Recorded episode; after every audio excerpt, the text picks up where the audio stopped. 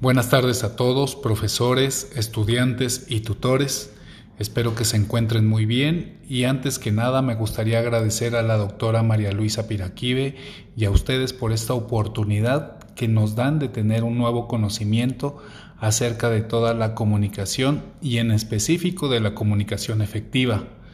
Pues después de este breve saludo y cordial agradecimiento, les voy a compartir sobre la comunicación efectiva. ¿Qué es la comunicación efectiva? Bueno, pues hemos aprendido que la comunicación efectiva se define cuando un mensaje se comparte, recibe y comprende sin alterar su objetivo final.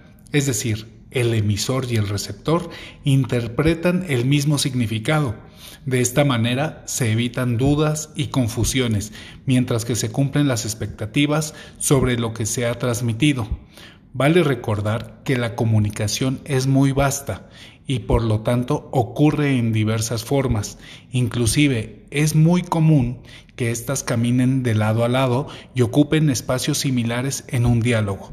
Comprender esta salvedad te ayuda a estar más atento en sus señales, evitar problemas en las interacciones con el interlocutor o receptor y crear una comunicación clara y efectiva.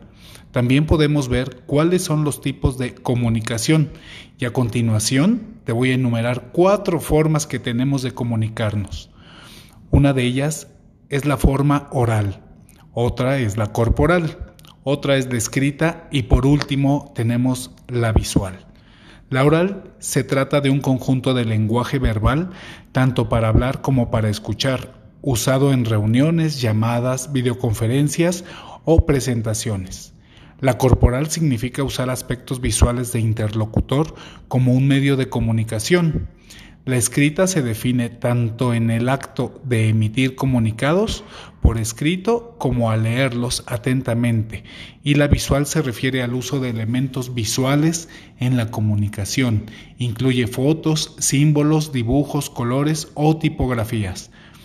Pues nada más me resta agradecerles por este espacio que me brindan para escuchar este breve mensaje.